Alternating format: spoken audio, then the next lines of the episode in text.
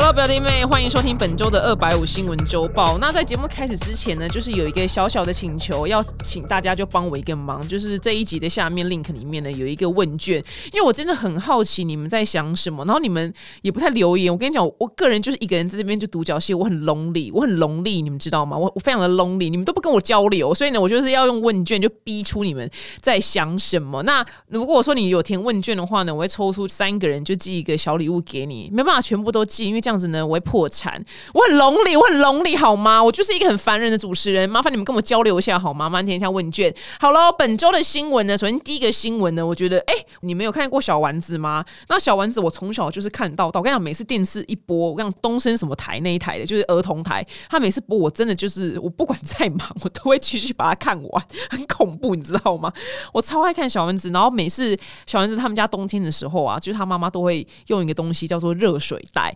那个袋子，我觉得现在很多人应该不知道是什么。其实我连我也好像没有用过。它就是一个袋子，然后里面装了热水，然后外面应该会再裹一层就是布。然后他晚上睡觉的时候，你把它放到棉被里面呢，就是这样暖暖的，这样睡觉就会非常的舒服。那这个东西呢，原本已经非常的过时了，那现在呢，居然就是重回流行，是为什么呢？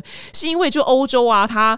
冬天要来了，那冬天他们其实用电量非常的大，是因为就欧洲很冷嘛。那现在有个新的词叫做能源贫穷，就是这个词还没有被非常严谨的定义，但意思是说，如果冬天你每个月要付出的那个能源的费用就是电费。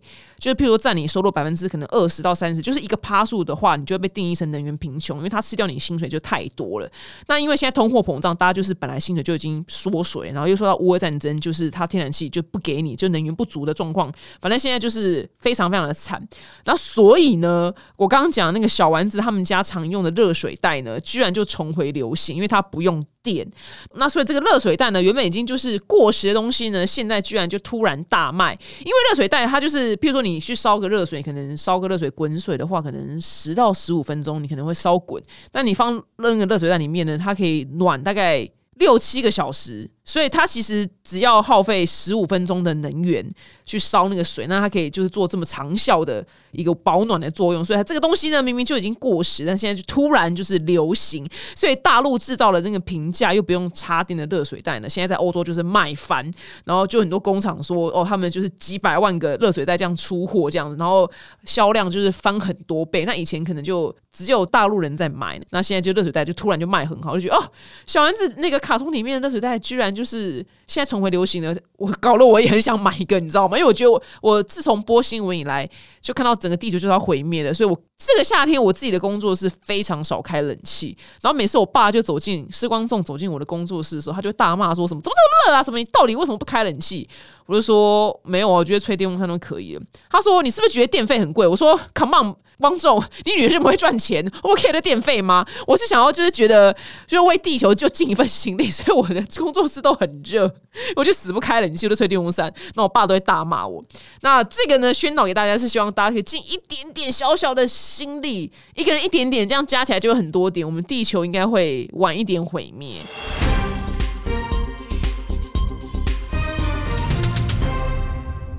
在第二则新闻呢，我觉得非常的荒唐，就是印尼呢有一个足球场呢，它发生了一个暴动。那这个暴动呢，居然就是死了非常多人，死了一百二十五个人。我觉得这个数字非常非常的多。那三百二十三个人受伤，是近六十年来呢，就全球体育史上死伤最惨重的就是冲突事件。那到底发生什么事情呢？就原来印尼人就是超疯足球，那他们有两支就是很热门的队伍，名字非常的长，一支叫阿雷马队，然后一个呢是帕尔斯巴雅队。OK，名字非常的长，就阿队。跟帕队，那这两队呢？反正总而言之，就是阿队呢，就二比三就输给了帕队。那阿队的球迷呢，非常非常无法接受，他们就蛮没品的，就上千名球迷呢就冲进球场当中。那警察呢，就看到这一片混乱，他就出来就是发射催泪瓦斯，然后用警棍攻击群众。那最后大家就是严重的踩踏跟推挤，然后所以会死的就是一百二十五个人，然后三百二十三个人受伤。我看到这新闻的时候，我真的就是非常大的问号。我想说，曾几何时，印尼人就是很爱足球，因为你知道这个新闻发生在巴西或是阿根廷，就觉得哦，你知道挺正常的。但我说印尼，印尼人什么时候曾几何时这么 care 就是足球过？然后我想说，为这个死也太也太无聊了吧？然后如果他如果真的人生死了之后跟电影《与神同行》一样，就是你要到。地狱被审判的时候，然后那个地狱的那个那个是什么阎罗王要问你怎么死的哦，我就是看足球，然后就看完足球之后，我我喜欢的球队就是输了，我就很生气，所以我就进去暴动，然后我就被踩死。我想说，天哪，这样讲真的是很丢脸呢。我想说，我有必要吗？然后我想说，印尼，我因为我本身真的没有在爱足球，但是我本身就是。叫什么世足赛球迷？就因为世足赛就很多帅哥嘛，所以世足赛我是每年都会必看。我想说，我看世足赛这么多年，我从来也没看过印尼踢进过世世足赛，你知道吗？什么球队都看过，什么象牙海岸跟上次有什么克罗埃西亚哦，就是一些。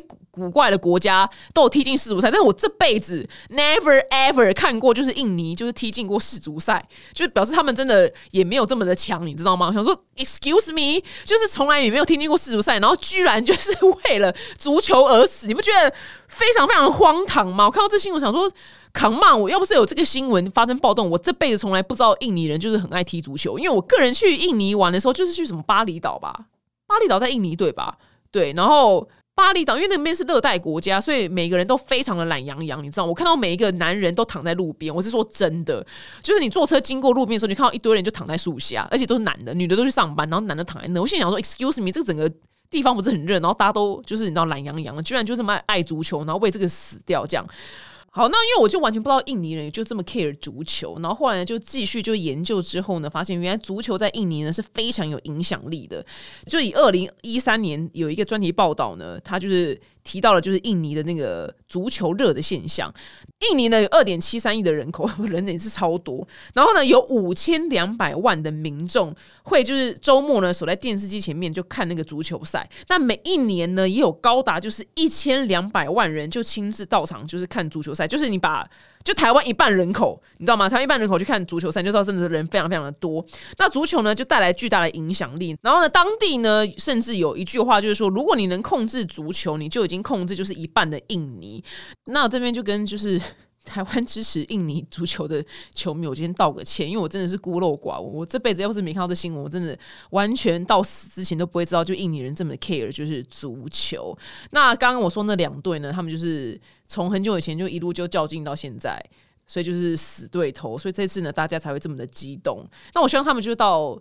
就是阎罗王面前的时候呢，讲出自己死的理由的时候呢，就是不会嘴软。因为我光刚刚自己这样讲，就是觉得有点嘴软。那希望大家就是看球赛的时候就可以和平一点，好吗？就是没有必要为这个死，真的是太浪费了。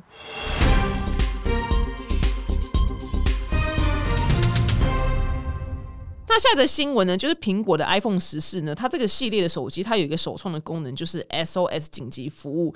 这个功能就是说，如果你不幸发生车祸的话，它有个是车祸侦测功能的，它就会自动呢，像那个部门就是说，哎，我这边发生车祸了。那最近呢，在美国的这边那。拉斯卡这个州也是冷门至极的州了，那里面有个林肯市呢，近来呢发生一个严重的车祸，那其中一个人的他的 iPhone 十四呢就触发了这个功能，那所以就自动就是 call out 给警方，那警察就赶到现场的时候呢，发现就是车上的五个男生已经没有了生命迹象，那那个女生呢，她在送医的途中呢就不幸身亡，这是一个非常非常严重的车祸，那是发生在就是半夜两点多，所以警察就是半夜两点多的时候收到就 iPhone 十四他。这个自动侦测的这个系统，它直接在通报。那因为我不是 iPhone 的使用者，所以我不知道它是怎么样直接通报。不过我觉得功能非常非常的酷。那我在这边呢，就是这个节目。本身就是也没有到非常的红，需要靠各位就是介绍给大家。因为我个人觉得我报新闻呢，应该算是可以让你小小的增广见闻一点。那我这边希望就是有人就是你知道分送给大家，这边跟 iPhone 喊话。我希望你们可以研发的功能呢，不只是车祸，我觉得要顾及到就是女性的安全。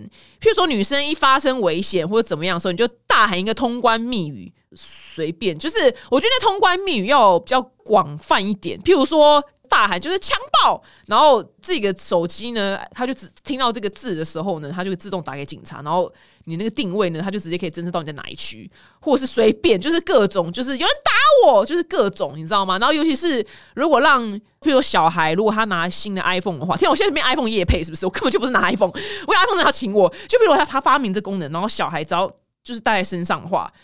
只要他遇到奇怪的人，然后他就是可以直接，就是妈妈你要教小孩讲说，如果譬如奇怪叔叔把你带走的话，你就直接讲一句什么通关密语，然后那个 iPhone 就直接就是 call out 给警察或者父母，它自自动直接 call out，然后直接定位。我想如果他还能直接自动开启定位的话，那我想他妈屌爆，就是屌到爆，你知道吗？因为我个人常年在在讲是吗？就是会被大家骂，对我就是真的看太多就是凄惨的案例了，所以我对于女性。跟儿童，虽然我真的是没有生小孩，但对于儿童的安全，我非常非常 care，因为我觉得这些事情一而再、再而三的发生，然后却没有一个非常强而有力的方法去阻止这样子变态，然后把人绑走，或是把女生就是拖去发生惨案这样的事情，我觉得非常非常痛心。所以如果说他今天竟然能拜托，连车祸这么复杂的事情他能侦测到，我觉得强暴这种事应该更可以吧？就只要大吼就好了。那如果说我想再更屌，如果说你今天那个歹徒真的就把你手机就抽走关机之外呢，你再喊一个通关密语，它就自动开机。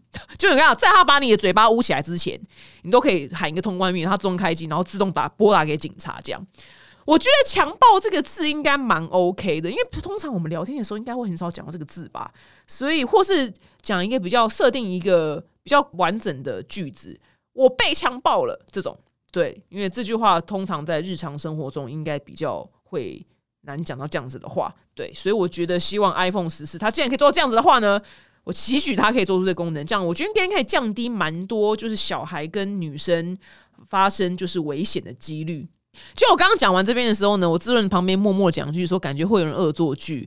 我想好，如果你恶作剧呢，那就是罚一百万台币。OK，我觉得这非常非常简单，就找恶作剧，然后发现你一到现场没有被强暴的话，那就罚一百万台币。OK，就这样。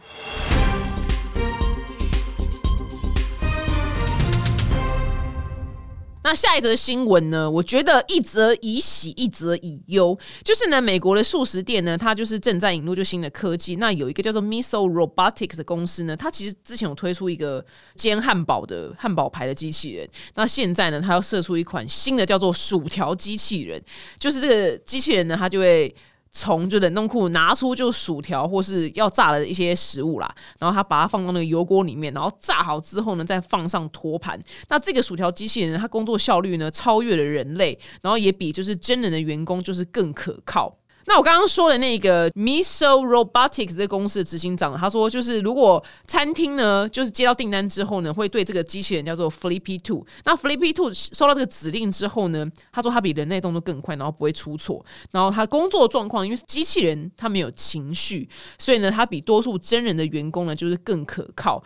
其实呢，我我个人每次看到这种新闻的时候，都觉得。有点恐怖，因为其实我去美国超市的时候呢，完全感受到就是机器的威力。因为现在非常多超市，它的所有的收银台是没有人类的。比如说，它可能原本有六个收银台，然后它就只开放一个收银台有人类，然后其他全部呢就是往。自己结账那个地方走，然后自己结账那边呢，他就会派一个人站在那边，就可能看你有没有偷东西，或是如果你机器出问题的话，就只要靠那个人帮你解决。所以他原本可能要请就是六个收银员，那他现在只要请两个人类就可以做满，就是六七个收银员要做的事情，就非常的省钱，就是完全就是靠你自己这边结账，那哔哔哔。那这些人就是以后会越来越没有工作职缺，你知道吗？你看他就把这些收银员跟炸薯条跟做汉堡的那些人力都吃走了，所以。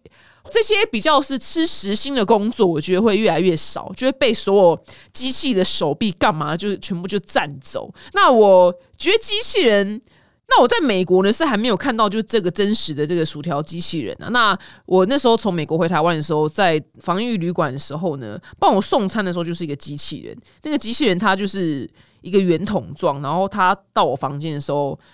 呃，我的电话会响，然后我就知道哦，我要去开门。然后它那个圆筒状，它会自己从肚子里面就开窗户，然后我的餐就在里面，我就按一下，然后那个肚子会打开，然后餐就在它里面。然后我拿完之后呢，它会跟我对话一下，然后它就会走了。我觉得非常非常厉害，因为那时候它要避免就是交叉感染嘛，所以它就用机器人送餐。我觉得超级无敌聪明，只是哈看到这新闻就觉得很很恐怖，我很怕就有一天就是你知道机械公敌这种事情就发生，你知道吗？因为就是很多电影里面都有演，就是哪一天就是那个人工智慧它已经发展到某一个程度的时候，它有一天突然会有自己的意识，然后就我们人类就灭亡，就被毁灭，像是魔鬼终结者干嘛，都是这样子的剧情。所以没看到这个时候，就觉得有点紧张，有点紧张。但是觉得比较可惜的是，很多人他的工作机会其实是被机器人抢走了。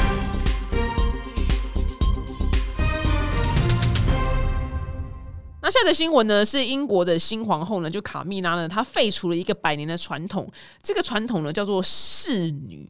那这个东西呢，给你们解释一下，其实它也不是一件。好差事，你知道吗？那侍女呢？到底是谁要干嘛呢？她其实呢，都是由贵族或是皇室内的那个女性来担任。我觉得就是看起来就是秘书的工作啦，就安排就私人的行程啊，然后就是去约会议啊，然后处理信件啊，然后陪她出席公开场合啊，然后甚至去当眼线呐。那这些工作呢，全部都没有薪水。那伊丽莎白女王，她生前呢有七名侍女。我想说，哇靠！要是我是皇室，然后我这边。派去做这工作，真的是我真的就是会吐血，因为居然没有薪水，你知道吗？而且推断起来应该都是贵族的人啊，因为他说王室内部的女性担任嘛，所以他本来就是贵族，然后居然就被迫去上一个没有薪水的班。要是如果被选上的话，我就一定要做的超烂，我就把他所有的会议就 全部都约错，你知道吗？他就把我 fire。我是在皇室里面，我就要去游山玩水、吃喝玩乐，我才不要去当伊丽莎白女王的秘书嘞，太我要去做我自己喜欢的事情好吗？我一看到这想说，哎呦。居然有这种事情！那卡米拉她上任之后呢，她觉得就是要缩减，就是皇室的员工，他比较符合就是查尔斯的一个精简的一个愿景啦。所以他说，他嫁到皇室的时候，其实皇室已经给他两个优秀的秘书了。其实我不是很懂，就是秘书跟侍女的差别是什么？因为看起来侍女的。作用跟秘书是没有没有两样的，那只是新闻是说这两个秘书呢已经开始身兼侍女的工作了。那安排日常的行程呢，也会陪就是卡米拉出席一些正式的场合。那报道是说卡米拉本来就已经很有人脉了，在就是很多地方都有亲密的朋友，所以他如果有问题的话呢，他会找他朋友，他不用就是叫动用到就是皇室的成员。那所以他把这个侍女给废除了，我觉得蛮酷的，因为我完全不知道有这个工作。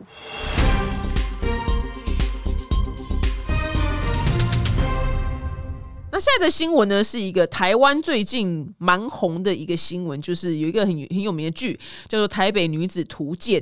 这个剧呢，虽然我没有看过，但是我觉得一个剧呢，能造成就是全台湾人就一起骂，我觉得也非常非常的不简单，你知道吗？因为通常骂可能就是只有一部分的人，那能叫做全台都骂话，我觉得哦，蛮厉害的。那这个呢，是由就是一个非常美、非常漂亮的气质女明星桂纶镁主演的，那就是讲一个大家应该都知道吧，台南永康出生的女孩，她到台北打拼奋斗的故事，那演员的阵容呢非常的华丽，它是改编的就日本的知名电视剧，就是《东京女子图鉴》。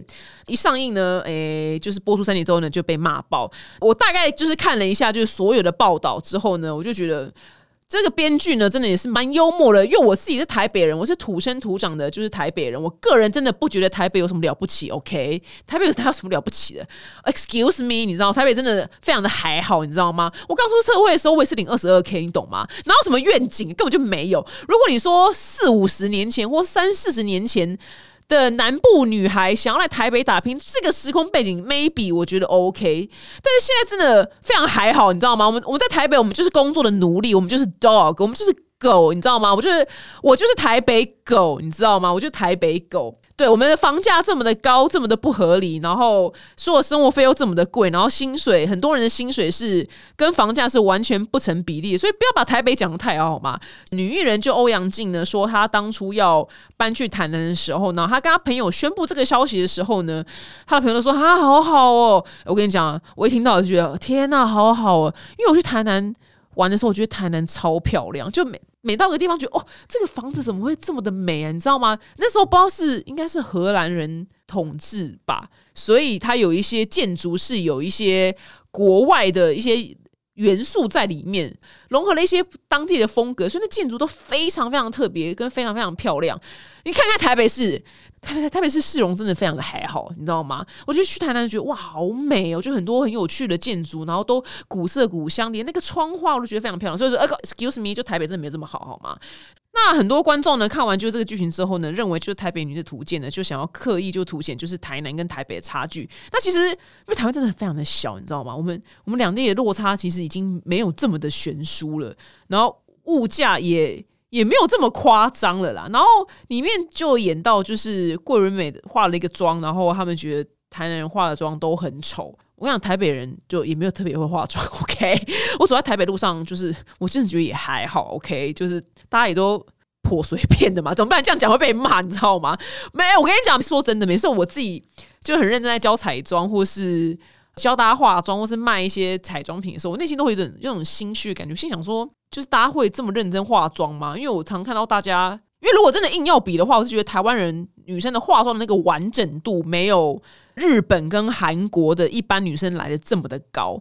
因为我个人化完一个妆就是要一个半小时，然后我常常跟我周遭朋友讲，我周遭朋友他们讲说，怎么可能？我们就十分钟、十五分钟，我可以理解，因为你要上班就很赶。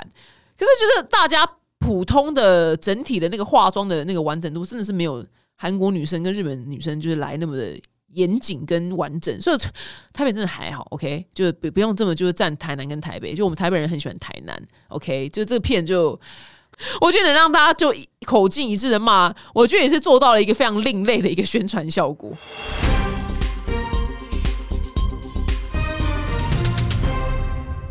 那下一个小小的新闻呢，是大家去好事多的时候呢，应该很多人会买烤鸡。那烤鸡呢，就是旁边会有就是胡椒粉，让客人自己拿。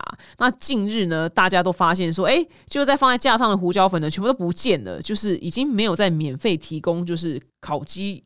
配的胡椒粉的，所以呢，大家就开始狂讨论说，为什么就是没有胡椒粉的？那很多网友呢就分享自己的经验，然后来归纳出到底为什么不提供胡椒粉的原因。他说，就是有个网友说，又有人买一只烤鸡，他就亲眼看到有人就拿四五十包的胡椒盐，或是买一只烤鸡，然后抓两大把的胡椒粉啊，这样。然后还有网友分享说，拜托，连冰块就有人就拿五六个保温袋去装。然后很多没有买烤鸡的人呢，也拿一大堆就是胡椒粉，所以被收起来呢，完全是在意料之中。我想这真的是台湾人的民族性，因为我小时候的麦当劳是卫生纸是摆在外面的，我不知道年轻人知不知道。除了卫生纸之外呢，我跟你讲。连糖醋酱都是放在那边，你自己拿。你就现在，如果现在是年轻人，应该完全没有经历过这个年代，你觉得超级无敌神奇。就糖醋酱跟番茄酱那边都放在那边，你要拿多少拿多少。然后后来呢，麦当劳有一天就是老板就睡醒之后发现，干怎么就是他妈的，我为什么一年糖醋酱要支出个几亿？我随便讲是不是？我要全部收起来了，我现在糖醋酱要钱，所以你们才看到后来。就是糖醋酱在台湾是被收起来，然后要钱的。然后我十几年前去美国的时候呢，美国的素食店就是卖到什么糖醋酱跟所有的阿萨布罗酱都放在外面自己拿。我就想，我那时候我就觉得说，哎，台湾人到底为什么要这么贪得无厌呢？这么贪心？就是你吃几个鸡块你就拿几个糖醋酱嘛？你搞了就是我们都不能自己拿，我就觉得很可惜很烦。然后在。美国麦当劳的时候，我也不会想要多拿，因为我多拿我根本我也没有那么多鸡块可以吃，反正我就吃多少拿多少。然后那时候我就觉得，台湾人是不是以前穷怕还是怎么样？就是那个我们可能就以前爸妈的年代就很穷，所以导致那个这叫什么啊？贪小便宜的心态呢，是根深蒂固在我们的那个基因里面。后来呢，我今年去美国的时候，认真去吃素食店的时候，发现，哎呦！美国的酱料也全都收起来了，哎，卫生纸卫生纸还好，卫生纸还在，但是酱料全收。我就跟我男友说，美国不是以前酱料就任你拿吗？他说，啊，对啊，美国人就是很贪心啊，就是酱料拿一大把，然后有一天。那些老板们就突然觉得，干怎么就是花这么多钱在酱料上面，所以他们全部都收到后台了。就是也是现在是由店员分发，觉得哇，OK，我现在内心平衡了。原来美国人也蛮贪得无厌的嘛，对，就两边现在酱料都是被收起来，然后呃，我不知道要不要多付钱，但台湾就是糖醋酱要多付钱。然后我跟你讲，就是在美国。但有些店员就会给你很多酱，我就觉得 OK 很棒。然后有时候遇到那个就是酱料跟炸鸡的那个数量没有 match 起来的话，然后我一上车就会大骂说：“干嘛那么小西瓜巴啦？你要可要我这样我炸鸡干死是不是啊？怎么给那么少？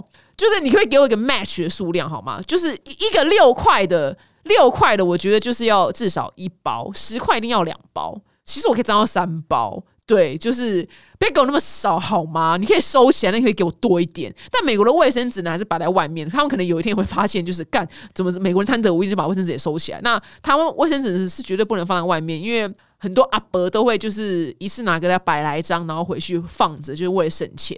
所以这件事情呢，可能要在这个超级无敌有钱的先进国家才可以把酱料放在外面嘛？我不知道，大家可以跟我分享，就是你们去哪边的麦当劳，他们酱料还放在外面的嘛？因为我目前。只去过两个地方，就是美国跟台湾，然后现在这样的都全部收起来了。